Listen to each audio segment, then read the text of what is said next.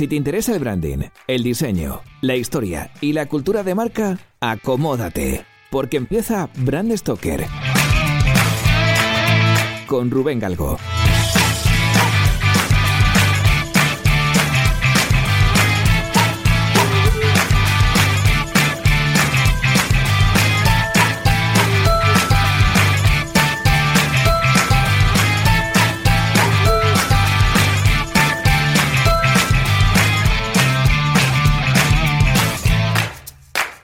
Hola, ¿qué tal? Muy buenas amigos de Brand Stoker. Bienvenidos una semana más a un programa en el que voy a contaros el origen de una marca con historia. ¿Sabéis qué tiene que ver la guillotina? Los nazis, los calzoncillos, María Antonieta y la bomba atómica con la obsolescencia programada y Thomas Jefferson? Esta semana en Brand Stoker voy a contaros el origen de DuPont y la historia que hay detrás de la obsolescencia programada.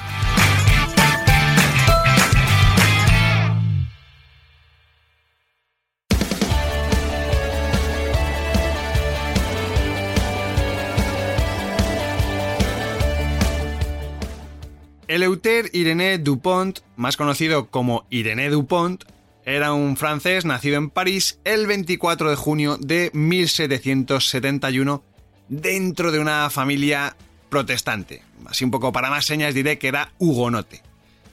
Era una gente que tenía mucha pasta, tenía mucho dinero y él además era hijo de Pierre Samuel Dupont de Nemours, que era un economista que era bastante famosete, era un empresario y diputado francés que fue uno de los redactores del Tratado de París que en 1783 puso fin a la guerra de independencia de los Estados Unidos.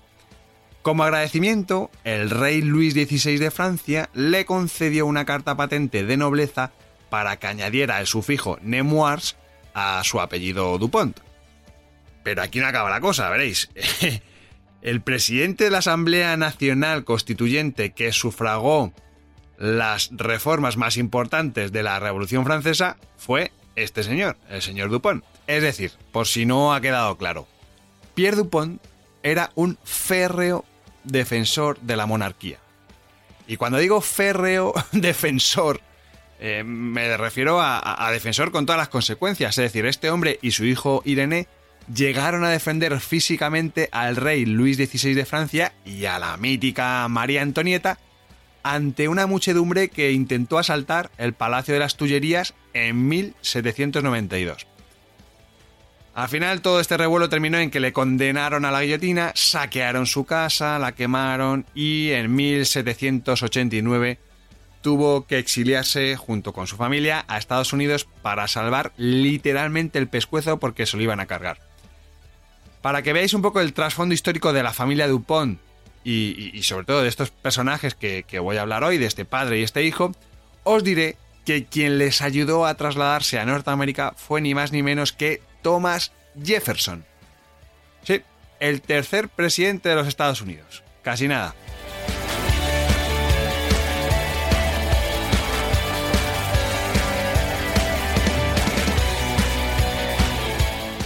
El 1 de enero de 1800, año redondo, la familia DuPont desembarcó en Rhode Island y dos años más tarde ya había fundado su propio negocio en Brandywine Week, en Delaware. Delaware ya sabéis que es ese estado americano tan maravilloso por ser uno de los paraísos fiscales más majetes que hay en el mundo. Bueno, el joven Irene Dupont era muy buen estudiante, pero al igual que vimos con el inventor del revólver, con Samuel Colt, estaba totalmente loco por los explosivos. Le encantaba la pólvora, todo lo que le hizo pólvora le, le maravillaba.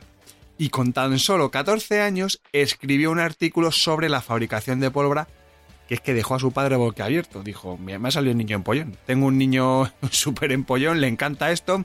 Voy a intentar poner todos mis medios pues para que siga investigando y que siga formándose en este sentido. Así que lo que hizo es que, bueno, hizo las típicas gestiones de, padre para que su, su, educación en Francia corriese a cargo de uno de estos amigotes que tenía el padre, que curiosamente era el, el inventor, digamos, o el, el padre del concepto de química moderna, ¿no? que era Antoine Lavoisier. Irene Dupont llegó a trabajar codo a codo con, con este hombre en, en, una fábrica, en una fábrica de pólvora que tenía, pero claro, llegó la revolución y bueno, pues al final tuvo que ir a echarle una mano a su padre, tuvo que, que dejar la fábrica y fue con su padre a trabajar a una pequeña editorial que administraba. Por eso, al poco tiempo de vivir en los Estados Unidos, se dio cuenta que la pólvora que se fabricaba allí no tenía nada que ver con la que se fabricaba en Europa. Vamos, la de Europa era infinitamente mejor. A ver, él había estado trabajando en una fábrica y sabía perfectamente de lo que hablaba. Por eso el 19 de julio de 1802 empezó a construir uno de sus primeros molinos de polvo sobre el río Brandywine. Aquí hay una especie de leyenda que no sé hasta qué punto es cierta, pero bueno, cuentan como que él estaba un día con un amigo que también era militar, que estaba en Francia, de hecho era el encargado de abastecer al ejército de la Unión en Estados Unidos, pues de todo tipo de material bélico, y estaban los dos ahí, los dos amiguetas ahí cazando, estaban ahí cazando patos, creo que era, y de repente le tocaba disparar a Irene Dupont y apunta, encuadra el tiro y de repente falla. Falla que se le encasquilla la, la escopeta y no le da, vamos, que no le da que falla. Entonces, él lo que dice es que, que él había apuntado bien que ese pato tenía que estar muerto y que tenía que haber sucedido algo. Empezó a investigar, empezó a mirar el arma, vio que efectivamente el arma estaba bien y lo único que podía haber fallado era la pólvora. Él no podía haber fallado, sino la pólvora. Entonces, bueno, pues empezó ahí a trastear y efectivamente pues vio que la pólvora era una porquería. Entonces, pues bueno, a raíz de esta anécdota, pues es, bueno, cuando surgió la idea de, crear una empresa y, dedicarse a fabricar este tipo de explosivos y, y de materiales bélicos, ¿no?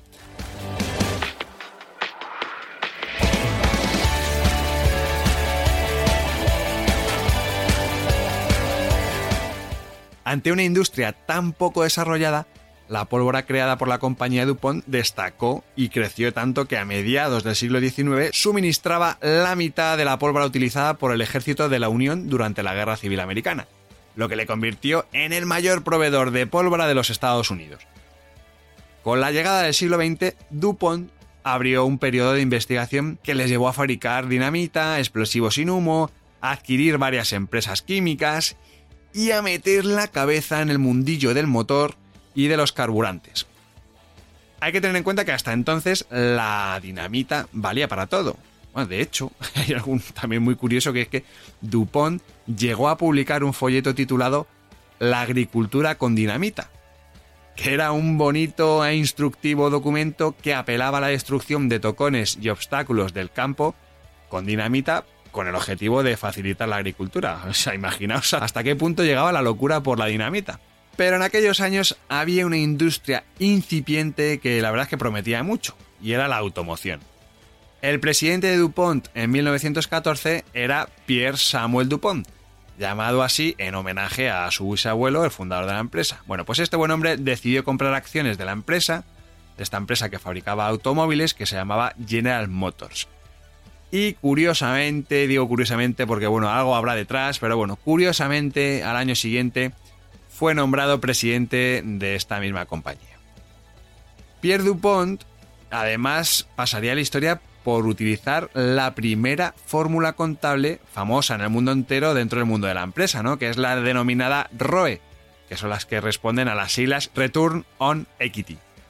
Dupont, por aquel entonces, era sinónimo de innovación, de desarrollo y bueno, años más tarde el gobierno se fijó en ellos, ¿no? Entonces les invitó a participar en un proyecto, en un proyecto que además a los que sois un poco fans del mundo del cómic os recordará al cómic de Watchmen, que era el proyecto Manhattan, ¿no? Que era aquel que estuvo desarrollando, o desarrolló, mejor dicho, la bomba atómica.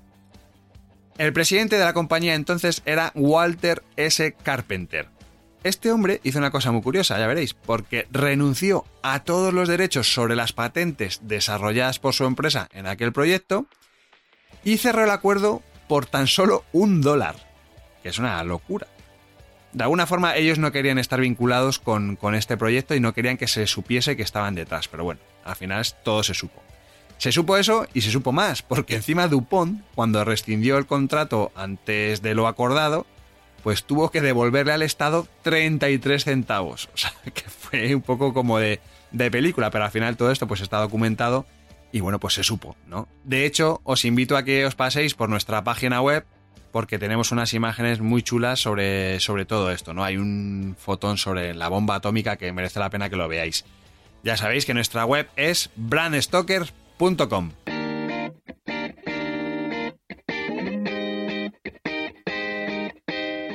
Si lideras una empresa o eres la persona responsable de crear o actualizar la marca de tu compañía, no dudes en ponerte en contacto con nosotros. Búscanos en nuestra web gallicus.com.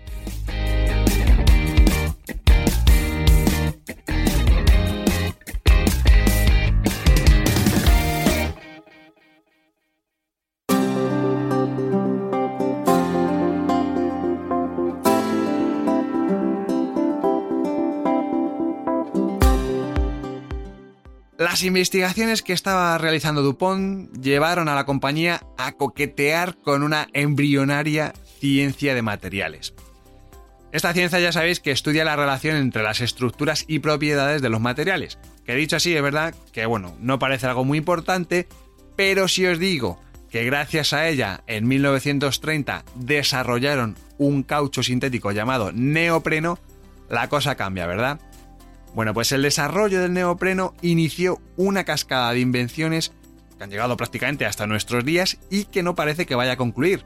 Veréis, tras el neopreno llegaría en el año 35 una fibra sintética llamada nylon.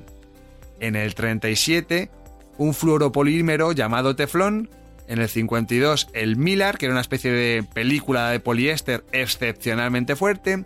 En el 59 una fibra de elastano denominada Licra. En el 67 llegaría el Nomex, que es otro tipo de fibra. En el 68 llegó el Capton. Eh, en los 70 llegó una fibra para los chalecos antibalas, que esta seguramente os suene más, ¿no? Que era el Kevlar. Eh, también llegaron dos materiales para superficies sólidas como el Corian y el Zodiac. Y ya en el año 2000 obtuvieron un polímero del almidón de maíz que bautizaron con el naming Sorona. Por cierto, que todos estos nombres que estoy diciendo, todos estos namings, están debidamente registrados, al igual que vimos que le pasó a la marca Velcro cuando lo hablamos de ella en Brand Stoker. Son nombres de producto que han ido haciendo sombra a la marca que hay detrás de ellos, ¿no? Pero bueno, sí que de todos ellos a mí del que me apetece hablar hoy sobre todo es el, nylon. Como decía, el nylon es una fibra textil elástica súper resistente que tiene la particularidad de que no necesita ser planchada y por otro lado, las polillas no se la comen, que es un dato que le viene, bueno, le convierte en un material imprescindible para confeccionar tejidos, telas y sobre todo medias. Vamos a hablar un poquito de las medias, a ver. El nombre medias tiene su origen en las medias calzas. Las calzas eran una prenda que cubría desde la cintura hasta los pies, mientras que las medias calzas solamente cubrían la mitad, es decir, desde las rodillas hasta los pies. La raíz calc deriva de calceus, que es el nombre latino destinado a la prenda que se ciñe al pie. Pues esto lo utilizamos sobre todo en calzado, ¿no? Cuando los romanos adoptaron el uso de las medias por influencia germana, las nombraron con una derivación de calceus, que fue calcea. Por eso el término al final, bueno, por, uso y bueno, se fue un poco distorsionando y se terminó denominando calzas. En el medievo se empezaron a llevar calzas un poquito más largas, desde los pies hasta la cintura. Y hubo que diferenciar entre calzas y medias calzas. En el siglo XVI las calzas se dividieron en dos. La parte que cubría los muslos y cintura se siguió llamando calzas o calzones, que esto no suena más, y la parte que cubría el pie y la pierna se empezaron a llamar medias o calcetines. Además, el tamaño de los calzones siguió reduciéndose y con el paso de los años pues empezamos a meter más, más terminología, ¿no? Es cuando surgió el término calzoncillos.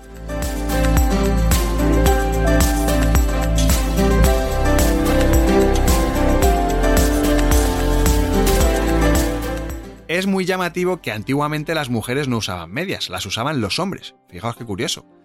Es más, los hombres se ponían medias para seducir a las mujeres. ¿eh? Ya que, claro, con las medias ensalzaban sus dotes, digamos, físicas. Esta costumbre se puso de moda sobre todo en el reinado de Catalina de Rusia. Pero bueno, esto era simplemente una pequeña anécdota. Eh, a mí lo que me interesa es volver un poco a nuestro añorado siglo XX, ¿no? Quiero hablar un poquito de, de la fabricación de las medias. En el siglo XX la fabricación de medias era un proceso tan caro, tened en cuenta que era seda, y la seda era algo súper caro de obtener, ¿no? Y también era un proceso lento, porque se seguían elaborando en una especie de telares diseñados en 1589 por un clérigo inglés llamado William Lee, hasta que DuPont inventó el nylon en 1935. Las primeras medias de esta seda sintética como también se las conocía, se empezaron a comercializar en Nueva York el 15 de mayo de 1940 bajo el claim, ojo, no se rompen. Así de rotundo, no se rompen. Esto fue un éxito sin precedentes porque en pocos días se llegaron a vender 4 millones de pares. 4 millones de pares, es una barbaridad solamente en una ciudad, es una pasada. Aquellas nuevas medias eran un poquito más transparentes, eran más finas, también eran más ligeras, pero sobre todo eran más resistentes. Esto supuso un gran problema, y ya veréis. Las medias de Dupont eran irrompibles, así de simple, eran perfectas, era un producto perfecto. Hay imágenes de la época en las que se ve cómo remolcaban coches atados con medias de nylon, o sea, es una pasada. Las mujeres alucinaban, ¿no? Y de hecho hacían un montón de cola para, bueno, hay imágenes que se ven colas que dan la vuelta a la manzana para comprar aquel prodigio de la industria textil. Todas querían tener un par de aquellas medias a las que no le salían carreras. Y aquello era, vamos, una, una novedad increíble. Pero entonces, ¿cuál era el problema? Vamos a ver, pues muy fácil, que es que duraban demasiado. Es que duraban demasiado, no se rompían. Dupont se dio cuenta que habían creado un producto tan bueno que se dejaría de vender al poco tiempo de su lanzamiento. Las mujeres se comprarían un par de medias una vez en la vida y no más. Ya está. Entonces eso, así que esto era pan para hoy, pero hambre para mañana. Entonces Dupont se dio cuenta eh, de esta situación y dio instrucciones a sus químicos para que desarrollasen un tejido mucho más frágil, que durase menos y así las mujeres pues comprasen pares de medias más a menudo, ¿no? Esto se ve muy bien en la película de Alec Guinness, El hombre del traje blanco, que además en la página web os he dejado el enlace. Lo que no se ve en la película, y en el mundo no se supo hasta décadas más tarde, es que este hecho fue el primer caso documentado de obsolescencia programada.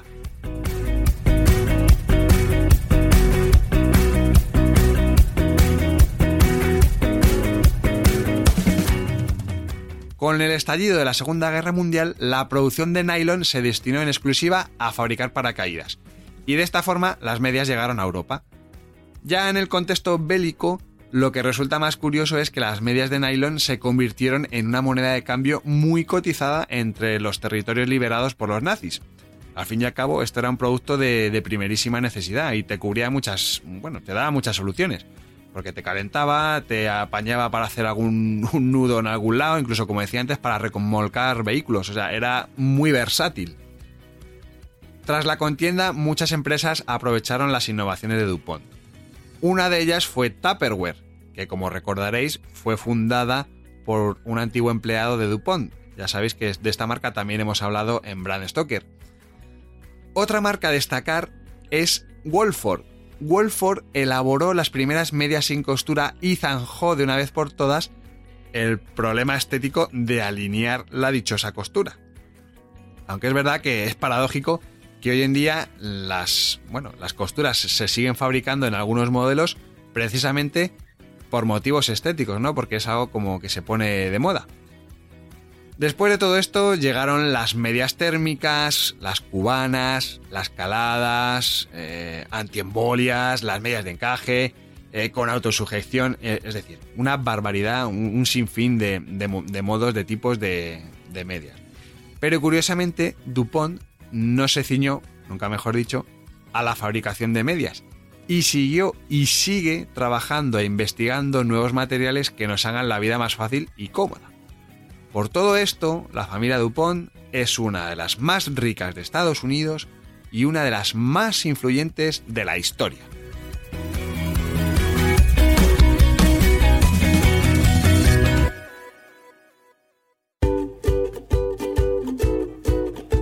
Bueno, Branders, pues hemos llegado al final de este programa de Brand Stoker y como siempre tengo que deciros que ha sido un placer. Pero antes de echar el cierre, quiero recordaros que podéis apoyar nuestro trabajo de dos formas muy sencillas. La primera es realizando vuestras compras en Amazon a través del enlace de afiliados que tenemos en nuestra página web. Y la segunda es haciéndoos mecenas de Brand Stoker.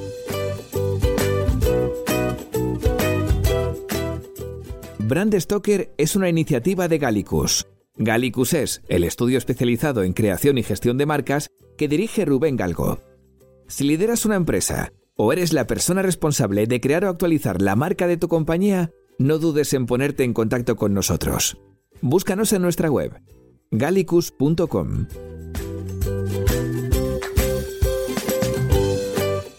Ya sabéis que nos podéis seguir en Twitter, Facebook e Instagram donde nos encontraréis con el usuario Brand Stoker, o si lo preferís, me podéis seguir a mí a través del usuario Crenecito.